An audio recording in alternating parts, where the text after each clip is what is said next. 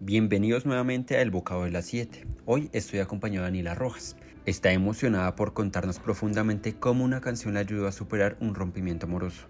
Hola Dani, ¿cómo estás? Hola Nico, pues bien, realmente muy emocionada, pero pues no todo mentir, también estoy un poquito nerviosa porque hablar eh, como de cosas que a uno le tocan el corazón nunca es sencillo. Sin embargo, pues espero eh, poder hacer un, un, análisis bien detallado y bien profundo de lo que fue mi experiencia con una canción tan brillante como es All Too Well eh, y asimismo pues el short film, em, obviamente todo esto Taylor version.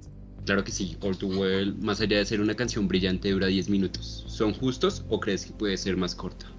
Pues digamos que esta canción tiene como dos versiones. La, digamos que la primera, que fue con el primer álbum de eh, que es como de 3 minutos y pico, y de la que hablaremos hoy, que es la de 10 minutos. Me parece que son 10 minutos muy, muy dicientes en los que cada palabra tiene un verdadero significado muy poderoso. Pero si te digo algo, inicialmente esta canción iba a tener 14 minutos, solo que pues lo tuvieron que cortar a esos 10. Bueno, me parece que esos 10 fueron más que perfectos. Esto es magnífico, ¿no? Pero yo quiero saber qué te llegó a conectar completamente con la canción o en qué estado te encontrabas cuando la escuchaste por primera vez. Bueno, pues es, es muy difícil, pero yo estaba pasando por un momento realmente muy duro en, en, mi vida, como que una decepción amorosa muy, muy pesada. Creo que yo nunca había tenido el corazón tan, como tan roto como en ese momento. Realmente yo sentía que la vida se me venía abajo, como que todo me pesaba. Sí, todo, o sea, como que yo estaba al borde de la locura, literal, yo me sentía así.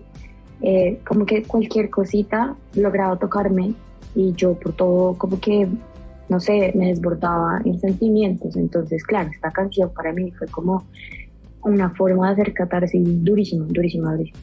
I'm a crumpled up piece of paper lying here. Soy un pedazo de papel arrugado tirado aquí. Bueno, esto es, esto es bien denso porque yo creo que todos en algún momento nos hemos sentido así, como, como ese pedacito de papel arrugado botado por ahí que en verdad la gente como que simplemente va desechando y ya digamos que a mí en lo personal me dio bastante duro, digamos, como este verso, porque yo siempre fui, digamos, como una mujer que, como que muy consciente de su valor, por así decirlo, y pensaba que realmente cualquier persona que tuviera la oportunidad de estar conmigo, pues iba a aprovecharla, eh, pues porque pensaba como, hey, una mujer como yo no se va a encontrar dos veces. Y darme cuenta que una persona que para mí pues era como tan importante pudo desecharme así como tan fácil, eh, para mí fue como una cachetada y darme cuenta de que en ese momento yo estaba haciendo ese papel arrugadito ahí, como que sin valor, sin nada. Fue algo muy, muy duro. Digamos que ver ese tipo de, de sensaciones representadas en versos en esta canción es algo que a uno como que lo reconforta de alguna forma. Claro, tú escuchas esto, tú lo sientes, tú lloras, pero después de esto como que tú sientes como una sensación de ok, no soy la única persona que pasa por esto, incluso una persona como Taylor Swift lo, lo pasa, eh, también lo tengo que pasar yo y, pues voy a salir bien de esto, ¿sí? Entonces digamos que esto es como, como una de esas partecitas que a uno lo tocan fuerte, pero a lo largo de la canción tú te puedes encontrar con varios versos con los que uno sí o sí se identifica en algún momento de su vida. Y digamos que eso es lo que me parece como más eh, significativo y rescatable de lo que son como las composiciones de Taylor. Y digamos en este caso no solamente hablando de la canción en sí sino de lo que es el short film. Entonces digamos eh, voy a como hablar de algunos versos puntuales que a mí me tocaron un montón eh, con los que me identifiqué full que digamos son eh, una parte eh, en el short film se ve que es como el cumpleaños de, de Taylor en este caso representada por Sadie Sink eh, ella pues iba a cumplir 21 en ese entonces, porque pues recordemos que esta canción literalmente es, habla de una ruptura real que Taylor pasó. Entonces ella va a cumplir 21 y para eso entonces ella ya había terminado su relación con, pues, con Jake. Eh, y aún así, como que en el short film se ve como está todo el mundo con ella, eh, la mesa llena y ella solamente está esperando a que llegue esta persona a estar con ella, a compartir con ella, aún sabiendo que pues ellos ya habían terminado, ella tenía esa esperanza. A mí me tocó un montón esa parte porque literalmente cuando salió el short film, hace como dos semanas yo había cumplido mis 22 y yo pasé justamente por el sentimiento eh, de tener a todo el mundo conmigo, de pues la celebración, bueno, todo, y de estar en ese constante estado de alerta de en cualquier momento esta persona va a llamar o esta persona va a aparecer y va a estar conmigo este día tan especial y pues no pasó. Entonces, para mí fue muy, muy duro. Entonces, pues sí, esta es como una de esas partes. También está una parte de la canción que dice como eh, tú, como que yo, tú me mantuviste como un secreto, pero yo te mantuve como un juramento. Es, pues es algo muy denso porque yo creo que todos hemos podido vivir un momento en el que hemos dicho como que, uy, no sé, como que esta persona, no sé, no me muestra tanto, no se siente orgulloso de decir yo soy su pareja o, lo que sea. O simplemente hemos tenido una relación en la que sencillamente como que nos ocultan y uno es como, mm". y a mí me tocó un montón porque yo misma en esa relación pues de la que, de la que estaba tratando de sanar, yo misma había decidido que lo mejor era como mantenerla muy discreta, como muy en bajo perfil, no subir nada, no nada, porque me daba mucho, como mucho miedo herir a otras personas, así mismo pues a mi pareja ese entonces, él, él, obviamente estaba como muy de acuerdo, y pues también fue como, sí, mejor, hay que ser pues como discretos, porque pues podía ser algo muy problemático, porque bueno, fue algo muy repentino, fue algo muy corto, pero pues súper intenso y, y de verdad podíamos herir a otras personas. Y yo por estar pensando en eso, como que dije, bueno, mantengámoslo oculto. Pero ya en ese momento en que yo sí quería que me mostraran, como, hey, ya, ya pasó el tiempo, como, ya puedes mostrarme, ya puedes decir esto, no voy a mostrarlo con la cabeza en alto, subir una foto conmigo, cosas tan sencillas como eso y no pasaban, pues era como, ouch, o sea, no soy digna de mostrar, no soy digna de, de ¿sabes? Y pues digamos que esto fue algo que literalmente vivió Taylor con Jake, que pues era su pareja entonces, porque ellos tenían una diferencia de edad, eh, pues digamos que fuerte, que era como de nueve años. Y pues digamos que un man de 30 decir, no, pues esta es mi novia y tiene 21, pues él decía, o sea, como que él la mantenía muy en secreto, no decía, ella esta es mi novia. Y para ella, obviamente, eso pues era difícil, difícil de entender, difícil de, como de tratar, por decirlo así, como de gestionar. Entonces, en medio de eso, de saber que pues él era como tan X en ese sentido, como tan, pues te mantengo escondida, mejor, para, no, para que la gente no hable, para que la prensa no hable. Ella sí estaba como súper leal, súper firme, como todo mi amor de verdad para ti y, bueno, entonces como este, este tipo de, mm, de cosas que podemos ver como tan acordes a nuestras vivencias, ¿no? Y digamos que por último también quiero rescatar Em, algo que vemos que es literalmente una metáfora, que es la de la bufanda de Taylor. Literalmente, si la gente busca en internet, puede buscar cuál es la bufanda. En el, en el short film está, digamos que retratada en una bufanda roja. Eh, pero bueno, ¿qué es esta bufanda? Ella en el principio de la canción dice como que en algún momento dejó su bufanda en la casa de la hermana del man y que él la seguía conservando hasta el día de hoy. O sea, como ha pasado tanto tiempo y él la sigue teniendo. Y en realidad, ¿qué es esa bufanda? Esa bufanda es como una metáfora, a pesar de que la bufanda sí existió. esa, esa bufanda en realidad viene a ser una metáfora de todo eso que fue esa relación tan corta pero tan intensa, de todo lo que fueron ellos dos juntos y de cómo él, eh, digamos que se quedó como con esa parte de ella, como con esa inocencia y esa pureza, que sí o sí, por más de que ella le quiera de vuelta, eh, no la va a tener de vuelta, porque esa parte de ella ya se quedó con él.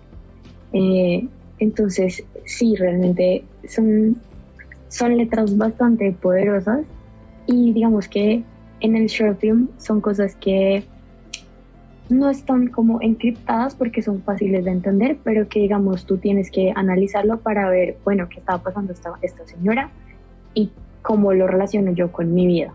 Es impresionante la forma en que sientes esta canción. Realmente veo una conexión de principio a fin con tu vida. Y como sabemos, la música y como todas las artes nos liberan de tanto caos que hay en la vida. Quiero hacer un paréntesis y hablar un poco del cortometraje, que sorprendió no solo con su narrativa, sino por el hecho de que es el primer cortometraje escrito y dirigido por Taylor Swift. Entonces empecemos por el color. No sé si tú quieres iniciar o, o empiezo yo. Pues si quieres, te suelto como un dato así rápido, porque es que lo que tú dices, ella es su primer corto dirigido y digamos que todo producido por ella, y realmente me parece que cuido tanto, tanto los detalles, o sea, realmente es brillante. Digamos, hay una parte en la que en la canción dice como eh, que ellos bailaban, eh, digamos que frente a, o, bueno, a la luz del refrigerador, por decirlo así, y en el short film, en esa parte de la canción, los vemos a ellos dos, realmente pues sí, como bailando, me refiero pues a Sadie Sink y a Dylan O'Brien, bailando a la luz del refrigerador y se puede ver como eh, Sadie está justamente en la luz del refrigerador, que es como amarilla, como cálida, y Dylan está como en una luz azul que pues realmente es más fría. Y pues esto se, usó, se hizo justamente para mostrar cómo ella era como esa parte cálida de la relación mientras que él era tan frío, tan distante. Entonces hasta cuidar esos detalles en lo que es una paleta de color me parece magnífico. Sí, digamos, mira, mira esa parte en donde ella aparece con él abrazándose, besándose, bueno, toda esta parte de la pasión, toda esta parte van cálidos. Y aparece la parte de estas discusiones de él, son un poco más frías, o cuando ella está deprimida también a un lado, aislada en su cama, en el piso sentada, aparecen ya colores fríos reflejando lo que ella siente realmente, la soledad que genera pues estos colores fríos. Yo quiero hablar un poco también de la narrativa y de los encuadres. Mira, tú puedes ver el cortometraje en silencio y lo vas a entender completamente. Y esto me pareció interesante porque pocos cortometrajes en silencio se entienden y este fue uno de los que se entiende en la actualidad. No, total, es algo que causa mucha como conmoción. Este, este cortometraje es, es muy importante, está muy bien narrado, incluso está como en seis escenas, si no estoy mal. Y lo que tú dices, o sea, si, si uno lo silencia, incluso uno entiende qué es lo que está pasando y cuál es el hilo conductor de justamente este cortometraje, ¿no? Lo que te digo, tiene seis escenas y es tan sencillo como irlas viendo para entender, ok, esto está pasando y así mismo sentir justamente lo que ella está transmitiendo. Quiero hablar un poco de la relación de aspecto.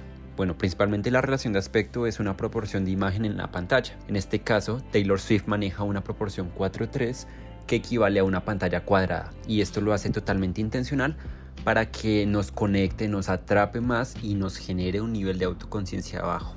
También los encuadres, si tú te pones a ver los cuadros en donde ella parece triste son un poco más abiertos y los cuadros donde ella está como más alegre en estos flashbacks, se van a encontrar un poco más cerrados.